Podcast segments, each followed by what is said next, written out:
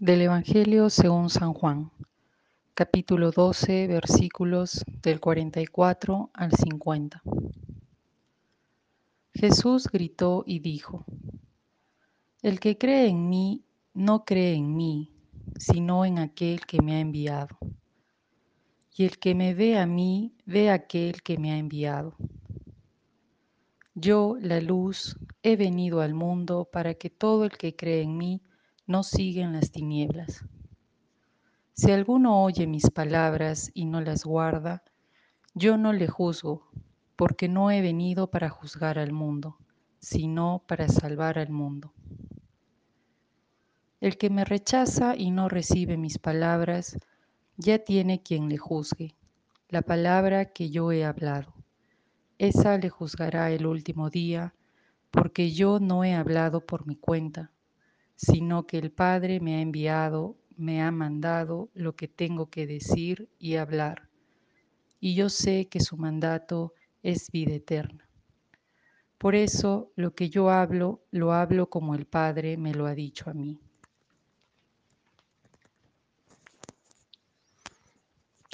El Evangelio de hoy nos muestra dos rasgos importantes de la persona de Jesús.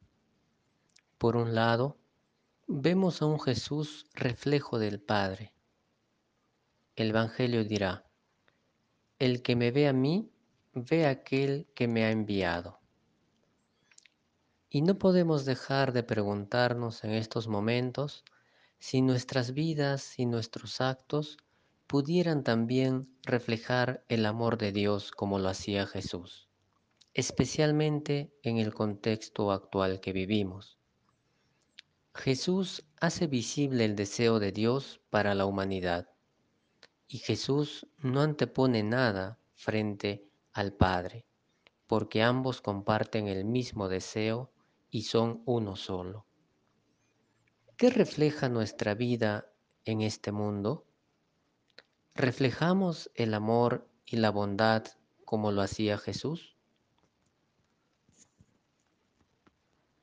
Un segundo rasgo de Jesús que nos llamó la atención es su actitud permanente de servicio. Nunca juzga ni critica. Jesús dirá, no he venido a juzgar al mundo, sino para salvar al mundo.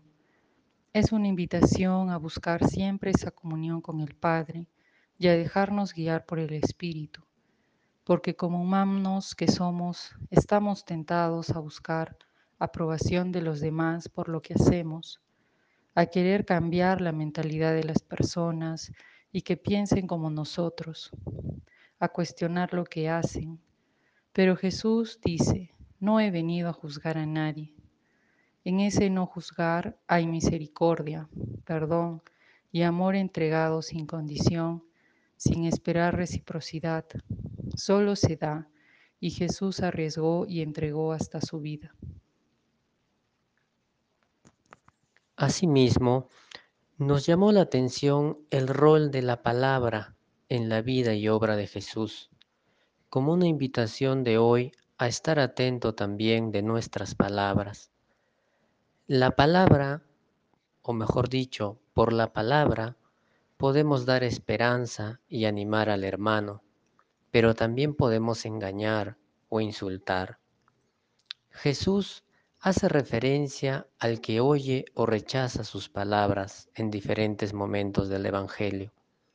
Sus palabras son importantes porque el Padre le mandó lo que tiene que decir y hablar. Este decir y hablar que nos muestra el Evangelio es como si su misma palabra tuviera incluso dos niveles de comunicación, lo que tiene que decir a cada uno en particular en confianza, como dice Jesús, como el Padre me lo ha dicho a mí. Y por otro lado, lo que tiene que hablar a la comunidad en general. Jesús dirá la palabra que yo he hablado. Ahora que estamos permaneciendo todos en casa, es importante que estemos atentos a las palabras que decimos y hablamos, que puedan ser palabras de vida como las que usaba Jesús. En esta situación de pandemia es fácil desanimarse porque pareciera que muchos no toman conciencia de las medidas que tenemos que tener de prevención. Se ven los esfuerzos que se hacen, pero son insuficientes aún. Me imagino a un Jesús que es cuestionado, amenazado, expulsado de muchos lugares, pero que sigue enseñando con respeto y misericordia, y que si se desanima o está triste, busca estar en comunión con su Padre y con sus discípulos. Va a la fuente de su amor y sigue apostando por algo nuevo. Él dirá, yo, la luz, he venido al mundo para que todo el que cree en mí no siga en las tinieblas. Al igual que Jesús, estamos llamados a ser luz, a amar sin condición, a confiar que sí es posible algo nuevo. Esa comunión con el Padre nos tiene que ayudar a salir de nosotros al encuentro del hermano, así como Jesús lo hizo, y no a encerrarnos en el desánimo o frustración. En estos momentos de oscuridad y miedo, que podamos ser luz y reflejo del amor del Padre.